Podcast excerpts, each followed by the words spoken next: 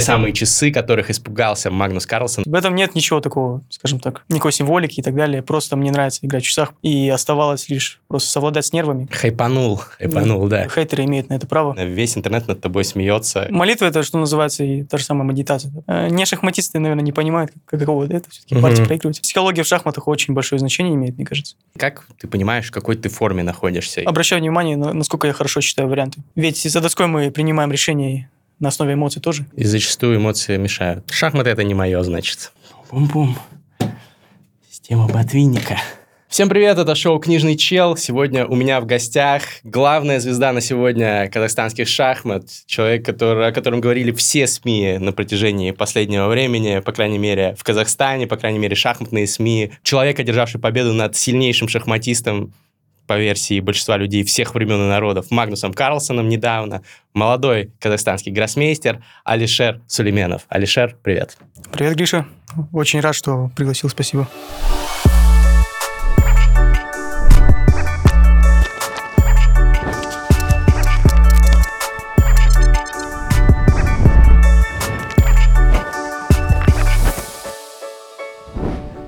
Спасибо, что пришел. Мы с тобой вместе играли на турнире в Павлодаре. И я помню, как э, на открытии, когда эм, ну, я играл в группе для простых смертных, ты играл в группе для гроссмейстеров и мастеров, и на открытии, когда говорили, упоминали имена э, каких-то известных шахматистов, которые на турнир приехали, и упомянули твою фамилию, просто были овации, весь зал разорвало, это было, конечно, очень показательно. Каково это, вот я так понимаю, что пару месяцев назад, до твоей победы над Магнусом в Катаре, отношение было другое, ты не был такой селебой. Каково это вот такое изменение ощущать прямо сейчас на себе? Да, я, честно говоря, уже как-то привык, и это очень, конечно, приятно. Ну, у меня, то есть, какая-то популярность была в Казахстане, но, конечно же, это в несравнении с тем, что сейчас происходит. Очень приятно, я надеюсь, что, скажем так, это будет стимулом для молодых парней э, в Казахстане, чтобы расти. Куда уже больше им стимулов? Я вот сейчас играл в группе Б, там столько сильных э, молодых ребят было, у которых там рейтинг, условно, там 1500-1600, а играют как, как звери просто. Конечно, шахматный бум в Казахстане поражает. А, ну, расскажи, давай начнем как раз с э, вот этого инфоповода громкого. Я вижу, ты даже надел часы, покажи. Мгм. Да, это те самые часы, которых испугался Магнус Карлсон. Он сказал, а, вот здесь сейчас будет графика на экране, его твит, что он не мог концентрироваться на игре, потому что увидел, увидел часы соперника. Но я думаю, это все-таки отмазки, потому что объективно партия была такая, в которой его просто переиграли. Расскажи, как ты чувствовал себя во время этой партии? Как- какие мысли у тебя были? Когда ты понял, что у тебя есть шанс победить величайшего шахматиста? Я сделал ход конь b5, Мгм. и я был, ну, практически уверен, что он пойдет конь g6. То есть ход конь 8 я даже не считал, честно Мгм. говоря. Ну, я был как бы достаточно зол на себя по поводу моего тайм-менеджмента. То есть я расходовал время просто не очень хорошо, мягко говоря, во время партии. Ну, когда он сыграл конь 8, я как бы, с одной стороны, мне было печально, что как бы я этот ход даже не считал, но с другой стороны, я сразу увидел, а, что у этого хода есть такие, такие, скажем так, э, тактические дефекты, да, после конь g5 как раз Мгм. все разворачивается. И после конь g5 я уже начал чувствовать, что я- у меня как минимум, скорее всего, уже большой перевес. Мгм. А когда э, осознал, что уже вот выиграно, Ну, вот после конь g5 он сыграл конь g6, e5, d5, ферзь b3, слон e7, то есть я побил на f7, cd, побил на d5, вот как бы отдал ладью. И затем, ну, естественно, я заранее прочитал, что у меня есть ход конь d4. И я так понял, возможно, он, ну, естественно, был не в форме, как бы мог зевнуть, что вот э, после конь c7, ферзь f3 шаг, король g8, конь c6, он без ферзя остается. Мгм. да, Это как раз ключевая идея. Ну и, в принципе, там, мне кажется, просто чувствуется, что как бы, ну, настолько дармовая, что называется, в белых позициях, что как бы, не обязательно даже все считать. И, ну, то есть после, получается, хода конь d4 я ну, был уверен, что позиция уже выигранная, и оставалось лишь просто совладать с нервами.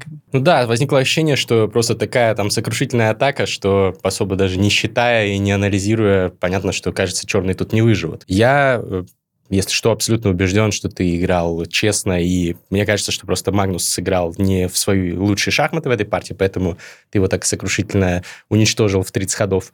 Но в интернете конспирологи некоторые стали обвинять тебя в том, что ты мог читерить, потому что, ну, фанаты Магнуса не могут э, поверить, что их кумир может так проиграть, или, может быть, просто люди уже на паранойи со всеми этими читерскими скандалами.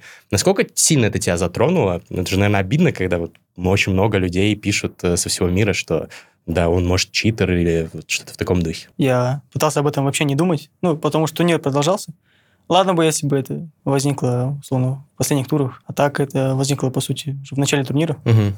уже во втором туре. Мысли 24 на 7, честно говоря, не покидали меня просто на протяжении двух-трех дней. Я знал, прекрасно понимал, что мне, ну, не стоит об этом думать. Но так получилось, что я просто не смог совладать с собой. Плюс э, мой телефон взрывался от уведомлений. Как бы. Я пытался, да, что-то сделать, но не получилось. И в итоге, кстати, на турнире это э, получилось так, что это сказалось.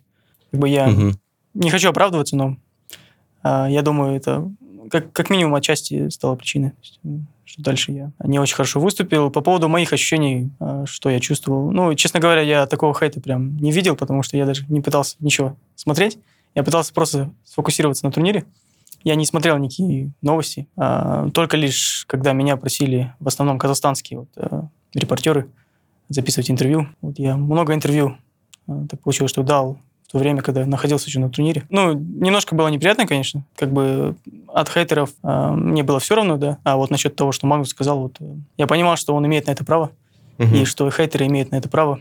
Потому что, ну, какой-то там 500-й шахматист, никому неизвестный, да, особо. То есть я уверен, что Магнус обо мне услышал впервые. То есть обыгрывают, ну, еще и в таком стиле, как бы, вводя как бы в рекорд, по сути. То есть Карлсон впервые проиграл такую партию, чтобы настолько большая была разница в рейтинге. По истории говорят, что он проигрывал последний раз в 2006 году.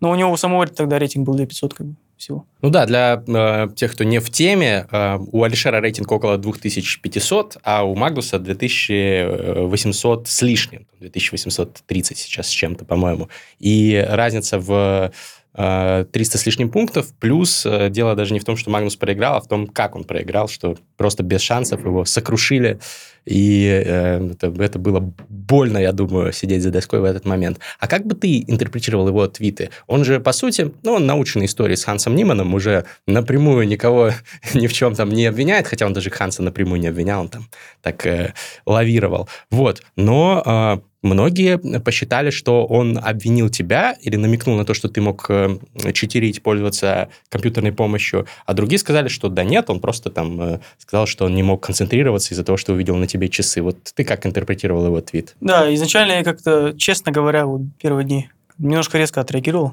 но у меня не было прям такого чувства, прям, блин, Магнус выдвинул обвинение. А потом все-таки ну, я так понял, многие люди все-таки это восприняли как обвинение в мою сторону. Угу. Но я все-таки считаю, что это скорее больше к организаторам. Отметил тот факт, что никаких не было как бы антиэтических мер предпринято.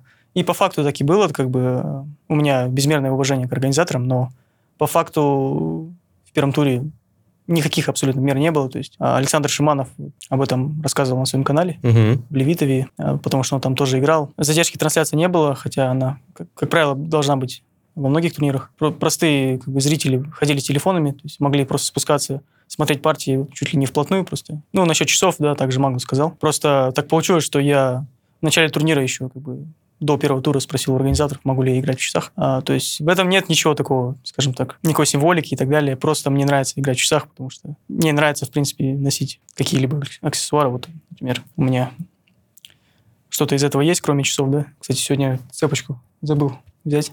Обычно я ее ношу тоже. ну, организаторы разрешили играть, я думал, это не проблема. И я думаю, что Магнус мог бы просто мне ну, перед партией напрямую сказать, либо просто обратиться как бы, к организаторам и попросить их, чтобы они меня попросили снять часы. Так получилось, что из-за часов такую, как бы, а, ну, столько шумихи образовалось. Как бы. Хайпанул, хайпанул, да. да. А объясни для непосвященных, э, почему Магнус так возмутился часам? Это же не Apple Watch какие-нибудь, обычные часы. Насколько я понимаю, в правилах ФИДа есть какие-то ограничения на, на тему того, что можно или нельзя носить часы на турнирах, или как это работает? Насколько я слышал, да, а, что ну, в официальных турнирах не разрешено э, играть в часах. Ну, вот, например, я принимал участие в Кубке мира угу. в этом году в Баку и там э, не разрешали. Вот. А с чем Но... это связано? Что можно там э, как-то какие-то приборы в них принести или что?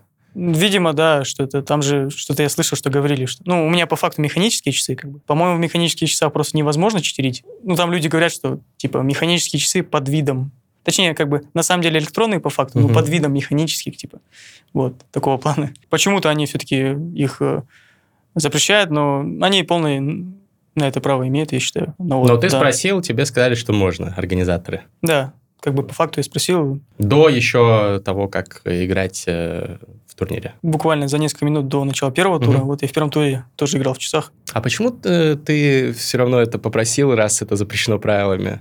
Ну, просто запрещено, получается, в официальных турнирах.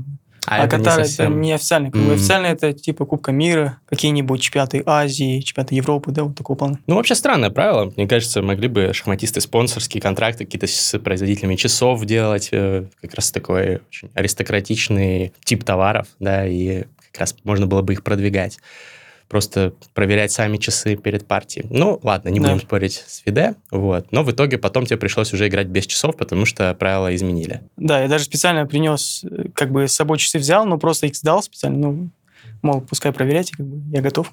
Я помню, забавный момент даже был. А, мы на трансфере приехали, минут за 20 до тура где-то, там Хикару был рядом, а, мы сдавали там свои гаджеты, я сдавал свой телефон, сдаю часы, и там еще главные судьи вот собрались тоже, просто рядом стоят. Принес шоколадку, там меня попросили. А, от компании Рахат, называется «Казахстан». А, классный шоколад, да. Да, он всем нравится, мне в том числе. И меня попросили, а я в Duty Free вот взял как раз по дороге в Доху. Я принес шоколад и спросил, могу ли я шоколад как бы пронести? И вот и Хикару рядом стоит и смеется просто. Вот, и затем я на всякий случай еще у организатора спросил, можно ли шоколад пронести. Вот, и мне разрешили, как бы, да, я отдал. А, а то был бы твит от следующего шахматиста, я не мог ни о чем думать, кроме как о шоколадке, когда со мной играл Алишер. А, понятно. Ты сказал, что тебя, а, ну, возможно, даже сказалось на результате турнира э, в Катаре, который ты вторую половину уже не так хорошо сыграл, как начало. Возможно, вот этот психологический прессинг сказался. Как ты справляешься с этим? Я вот, например, слышал в интервью Видита Гуджраси, что он э, медитирует, там уже тысячу дней подряд, по-моему, что-то в таком духе, каждый день. И он прям перед доской сидит, медитирует. Кто-то да, там. Абиманию Мишра рассказывал, что он там индуист, он молится, там у кого-то какие-то свои там ритуалы. Есть ли у тебя какие-то лайфхаки по психологической устойчивости? Ты упомянул о религии она, конечно, тоже в моем случае имеет место быть. Ну, помимо религии также есть. То есть я не медитирую, но планировал начать еще давно. Но почему-то так и не дошли руки до этого. Честно говоря, бывают проблемы с прокрастинацией иногда. Хотя при этом, ну, что касательно именно самостоятельной работы, более-менее хорошо. Но именно вот бывает в некоторых вещах да, вот, прокрастинация. И так и, так и не начал я это как бы делать. Я мусульманин, и я ну, по возможности, как бы, когда есть возможность, хожу на пятничные намазы угу. каждую неделю по пятницам. А, проходят намазы в мечетях. Молитва это, что называется, и та же самая медитация, да, просто. Ну да. Как бы медитация это как бы такое, скажем так, по-разному можно его воспринимать, да, можно медитировать одним образом, другим и так далее. Да. И как бы это своеобразная медитация. Вот. И помимо установок, да, тоже, а, конечно, есть. Кстати, по поводу видита, как раз, он блестящий пример, мне кажется. Вот сейчас, например, проходит э, Grand Swiss, он... Э, он в лидерах там? Ну, был, сейчас уже не совсем, но все равно он в топе. И э, меня потрясло, насколько он крут действительно в психологии. То есть как раз Кубок мира, когда проходил, он прошел я на не помощь. Угу, да, я помню. Вот, и говорят, что когда был тайбрейк, то есть угу. между тайбрейками он прям сидел на стуле и вот закрыл глаза, вот примерно такое положение.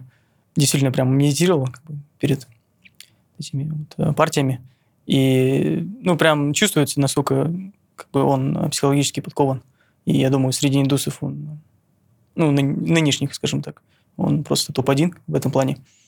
И э, он подает хороший пример, скажем так, в этом плане.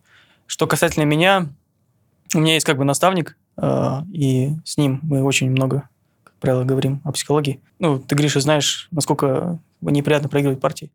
Ой, я очень хорошо это знаю.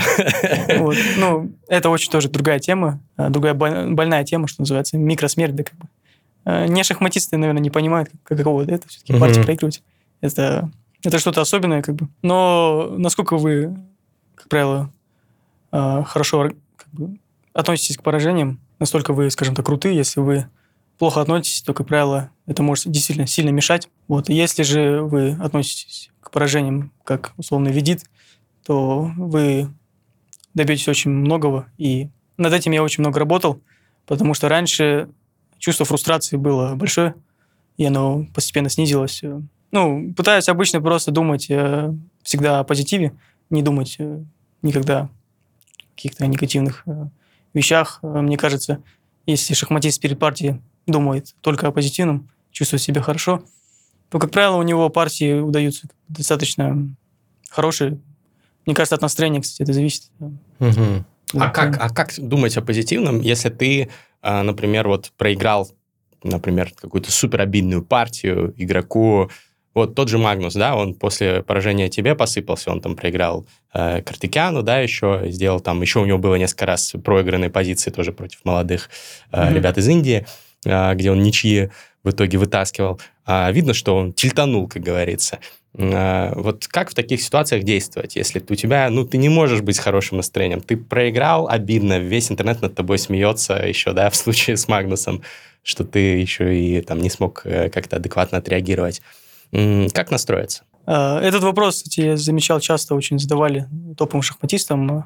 Я вот как раз вспомнил, интервью Никиты Витюгова, а когда он, кажется, стал чемпионом России, угу. вот тогда у него спросили, вот, э, мол, как вы относитесь к поражениям? Он говорит, ну, как и многие, да. То есть, э, и он упомянул очень важную вещь, мне кажется, что нужно в первую очередь пережить именно, то есть попытаться переждать момент, скажем так, ну, посидеть одному условно, наедине с собой, просто попытаться как-то успокоиться. Ну, время лечит, как говорится. Угу. Просто попытаться Пережить, в первую в смысле, очередь... проживание эмоций. То есть все-таки не закрываться от нее, да, а как-то вот погоревать с самим собой. Да, мне кажется, потому что, ну, иначе это останется внутри, и это будет очень плохо. То есть, в первую очередь, первый этап все-таки, мне кажется, нужно, ну, погоревать, да. Обычно наедине все-таки. Ну, я сам знаю, если кто-то рядом, это не очень хорошо. Ну, да. ну, как бы не в плане, что там сорваться или не сорваться, а вообще, в принципе, что когда кто-то рядом, то все-таки это другое. Поэтому, мне кажется, нужно в первую очередь погоревать, и потом пытаться вот э, как-то все-таки настроиться, понимать, что все-таки шахматы это всего лишь игра на самом деле. И как бы психология в шахматах очень большое значение имеет, мне кажется. Вот я порекомен... порекомендовал бы, вот, например, книгу а, Марка Мэнсона. Ну вот, э, по-моему, у него... Искусство пофигизма? Да, как раз именно у него только одна эта книга, если не ошибаюсь, да. по, по этой теме, да, искусство пофигизма. Вот также классная книга Вадима Зеланда «Трансферинг реальности». Вот. Э, очень классные книги, которые мне помогли. Помогли также и другие книги, но они уже не прям, прям по этой теме, скажем. Вот. А, а расскажи про трансерфинг или трансерфинг реальности, потому что я довольно скептично отношусь к этой книге, но интересно, если она тебе помогла, как именно ты используешь ее э, рекомендации? Ну, там говори, говорится о маятниках неких. Mm-hmm. Не знаю, слышал, нет, Гриша?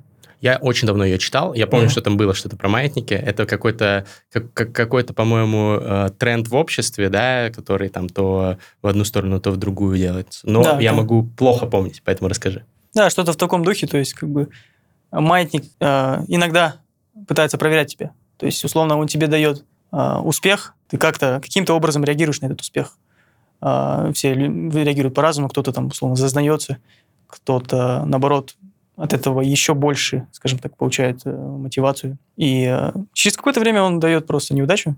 Ну, потому что и не янь, как говорится, да, то есть в жизни э, не может быть всегда, условно, плохо или хорошо, всегда как бы микс какой-то, да, то есть эти как бы самые маятники, они, условно, дают успех, дают неудачу, и именно как бы сложнее же всего в момент неудачи э, людям обычно, потому что когда у них происходят неудачи, правило, они начинают слишком много думать, вообще, тем ли я занимаюсь, что я тут делаю. Очень неприятно проигрывать, что происходит, как бы все рук, из рук валится просто, ну, что делать просто. И вот в, так, в, так, в такого рода мыслях. И, ну, в такие моменты очень важно продолжать верить в себе. Кстати, mm-hmm. вот как раз э, хотел упомянуть Данила Дубова в этом плане. Mm-hmm. Респектовал ему очень сильно. И я считаю, что Он, скажем так, один из моих учителей. И- Круто. С ним подкаст, если кто не видел, посмотрите, ссылка в описании у нас был. Так, то есть э, э, продолжи, пожалуйста, свою мысль. А, Да. значит, если э, тебя вот выбило так из колеи, ты проиграл, Мгм. а, маятник повернулся в какую-то негативную сторону, ты продолжаешь верить в себя, и что дальше? Да, и, и, как правило, большинство людей, как бы, они выпускают негатив и негативные мысли, негативные действия. Ну и как бы и маятнику это нравится, ему нравится это, что условно у вас негативные мысли, потому Мгм. что он поглощает энергию от вас. Мгм. Он э, как бы любит э, э, всякие вот эти мысли, и он поглощает от вас, и вам становится еще хуже. Ну, большинство людей как раз в момент неудач как раз не могут справиться с этим. И те люди, которые могут все-таки с этим справиться, они добиваются дальнейшего успеха. А, Я вспомнил как раз, вот, я упомянул о Дубове. У него был матч с э, Шировым. Я детали прям не помню. Какой-то матч в Рапид, если не ошибаюсь. И он проиграл типа 5,5 на пол. Ну, то есть совсем ничего не получалось. Широв его разгромил как бы.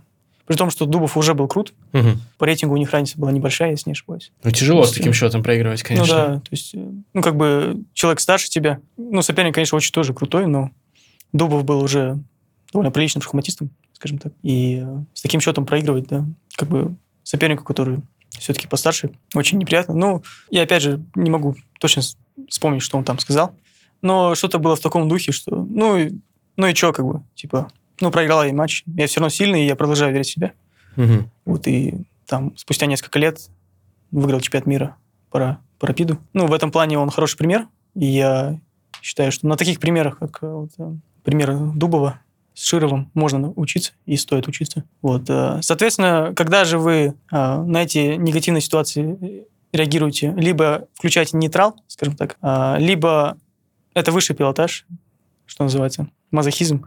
Это когда в момент неудачи вы испытываете радость. Это, конечно, очень сложно. У тебя получалось так? Нет, ну, честно говоря, я стремлюсь к этому, но пока еще нет, к сожалению. Хотя я давно уже в этой теме. Я надеюсь, что я смогу это сделать.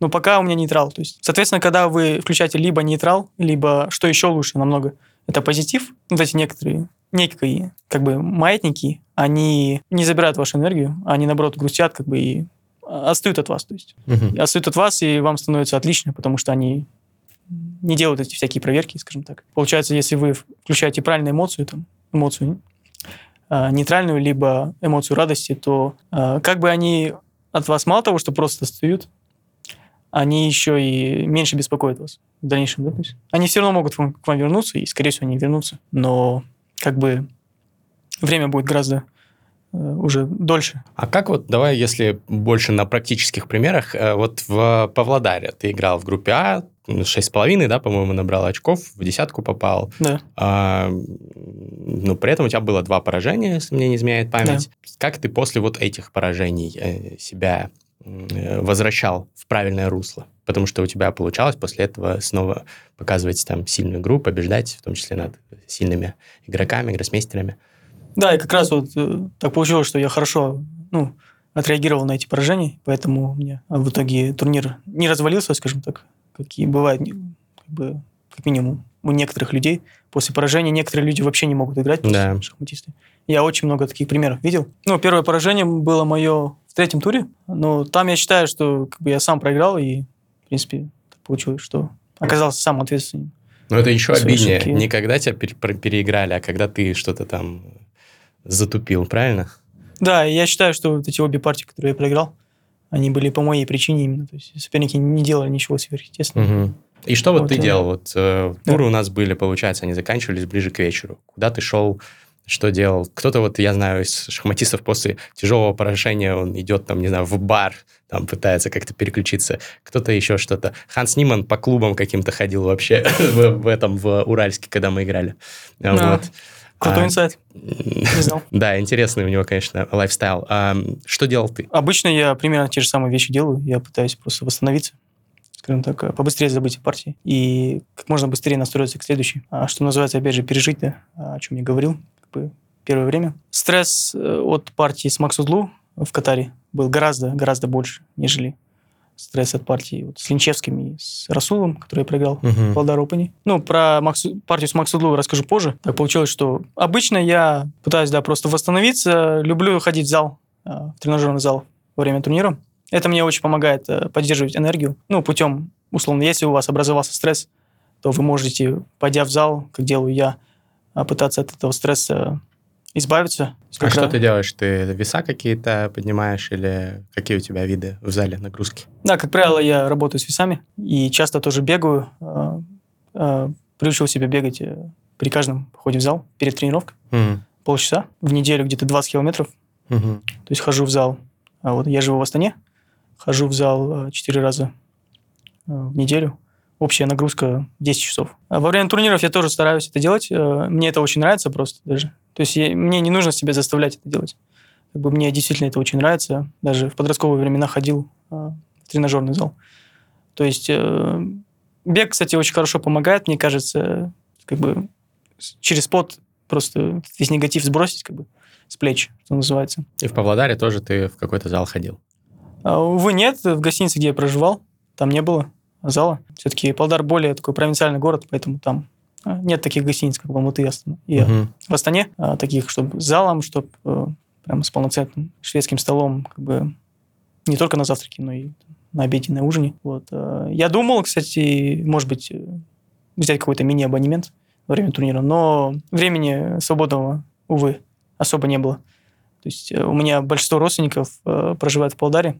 Ты же Нужно сам из. Павлодара вроде бы, да? Да, я прожил в Павлодаре 18 лет, И ты с родственниками время проводил, то есть. Да, с друзьями. А вот э, буквально три дня назад я виделся а, со своими одноклассниками. Некоторые из них были даже с начальных классов, вот, э, с которыми мы не общались там 10-15 лет даже.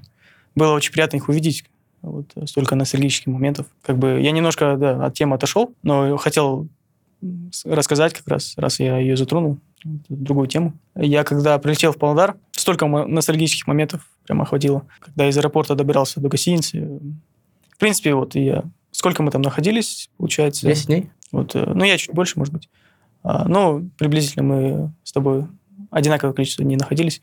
И э, на протяжении прям каждого дня у меня столько ностальгии было. То есть я там был последний раз больше полугода назад. Да, было очень приятно посетить э, родину. Хоть и Павлодар все-таки объективно далек от Астаны и Алматы в плане развития города, но сейчас я начал чувствовать прям, что это моя родина.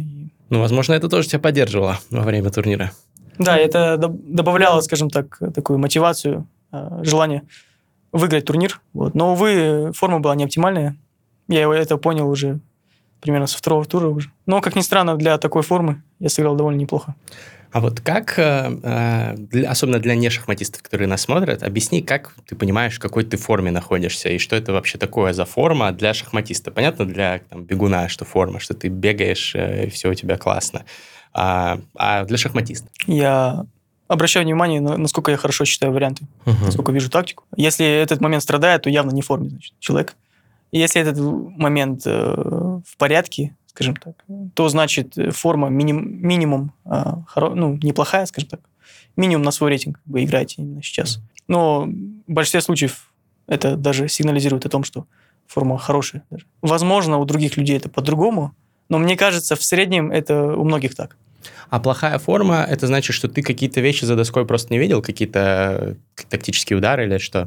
То есть как-то да. Например, вот э, это же еще от стиля зависит сильно. Хотел бы у тебя спросить вот, все-таки так для разнообразия, скажем так. Мгм. То есть в основном ты у меня вопросы задаешь. Хотел тебя спросить, какой у тебя стиль, как ты считаешь? Ну, у меня довольно активный атакующий стиль. В этом турнире я, правда, по указаниям своего тренера играл э, более осторожные шахматы и такие с меньшим риском, но все равно там в одной партии не удержался, например, и пожертвовал коня просто за инициативу и доминацию. Ну, в итоге оправдался риск, хотя это не совсем корректно было, как компьютер показал. Мгм. Вот. Вот, поэтому как бы это от стиля зависит. Я хотел сказать о том, что, ну, у меня, например, в первую очередь э, сильнейшая сторона это расчеты вариантов как раз. И для меня это сверхважно. Мгм. Я думаю, для тебя, учитывая твой стиль, это тоже очень важно. Да, да. Поэтому я думаю, у тебя такая же ситуация, как у меня. Вот. Но даже, в принципе, таким позиционным, вязким, техничным шахматистам тоже очень важно, насколько они считают варианты хорошо, конечно. Я думаю, все-таки в большинстве случаев именно вот этот вот показатель является основным. А, Ну, также еще стоит во внимание брать биоритмы. А, я думаю, не знаю, ты слышал о них? Конечно, да. То есть, э, если ты играешь э, утром рано в турнире, а ты сова, то ты хуже играешь В таком Мгм. духе ты имеешь в виду? А, нет, более в масштабном духе.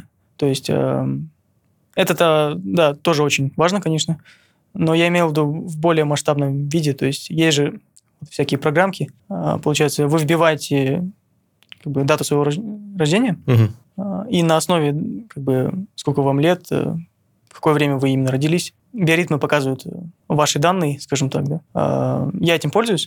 Я даже об этом писал, кстати, дипломную работу в Ргувке, в Гацаливке, где я учился в Москве. Там я, кстати, когда защищал свою дипломную работу, я об этом вот рассказывал. А можешь еще раз объяснить э, от времени рождения, что конкретно зависит? То есть, э, насколько, э, скажем так, вы в своих лучших кондициях сейчас, либо тогда. Это, конечно же, еще зависит от времени года. То есть, от, э, какое время года для вас более, скажем так, удобное. И Ну, это зависит правило, от того, когда ты родился.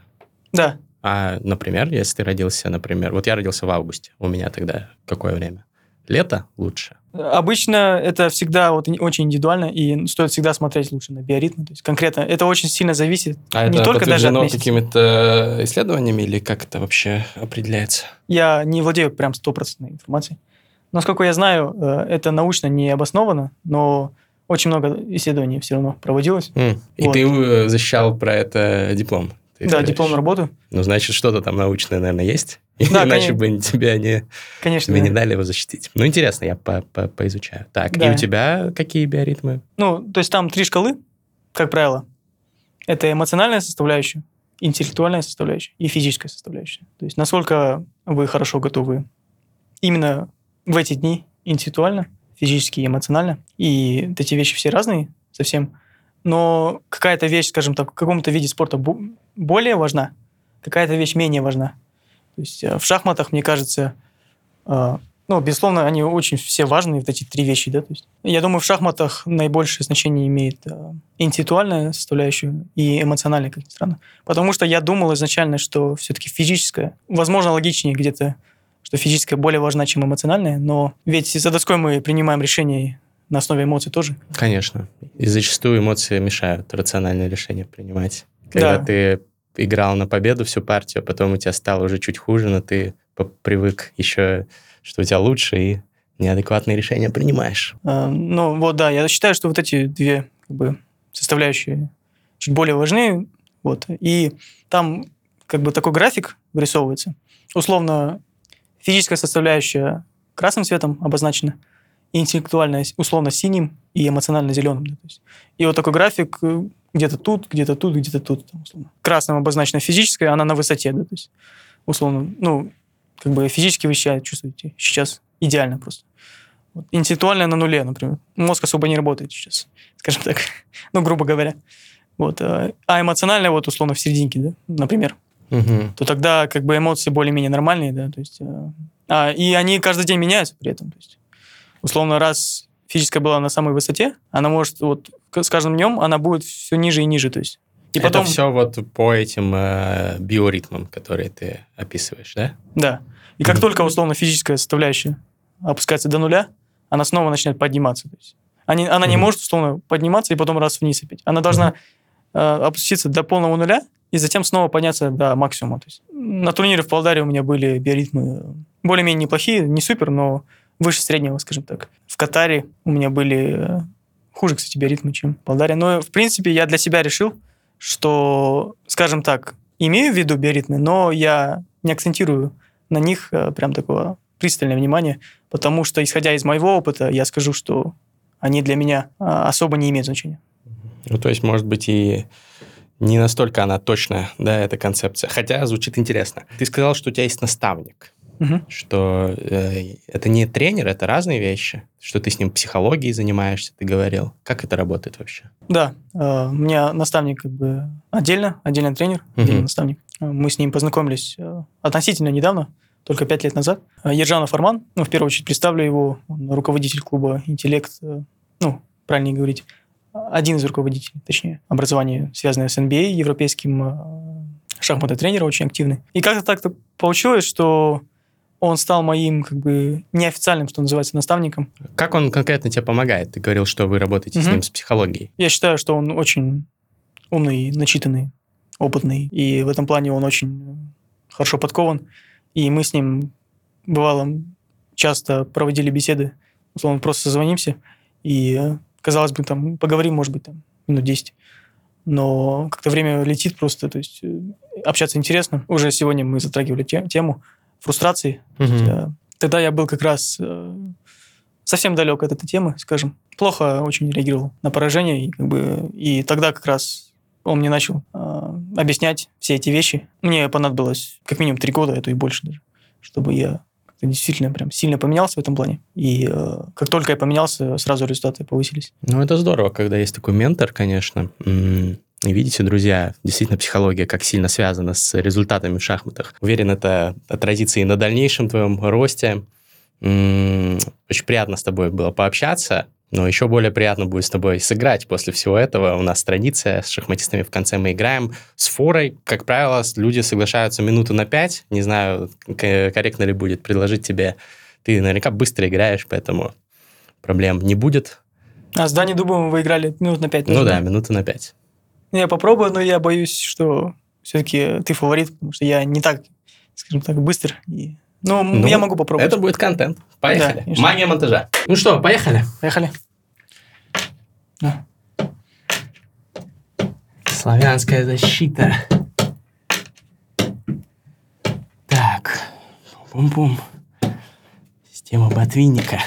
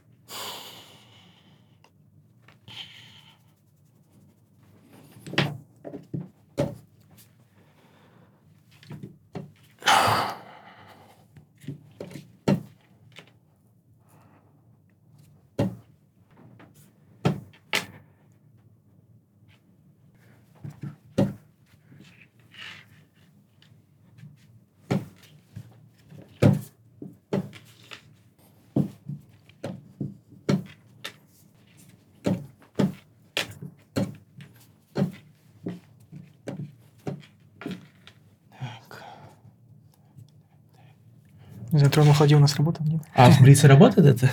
Ну, вообще, обычно да, но Не, ну тогда ладно. Так, Ага. все по-честному надо делать. Так. М. прям как нервы прям чувствуете. О, Ой-ой-ой-ой-ой-ой. Ну, тогда на время поиграем. Сейчас 13 секунд. Есть шанс что-то хорошее сделать.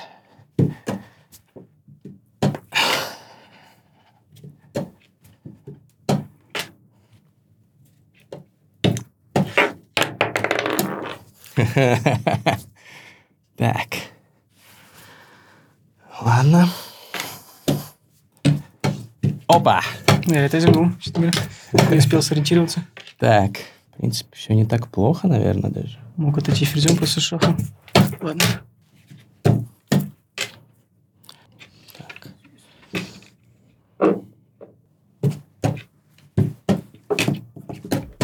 Ой, вот.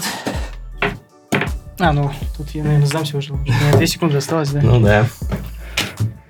Так, да, до падения флага доиграем. Да, тут уже и по позиции. Флаг. Ну что, валидольная партия. Ну как я мог просто, ферзя? Не, мог дать шах, и там выиграно, конечно. Я бы, скорее всего, успел, но... Ну, проиграл по делу в итоге.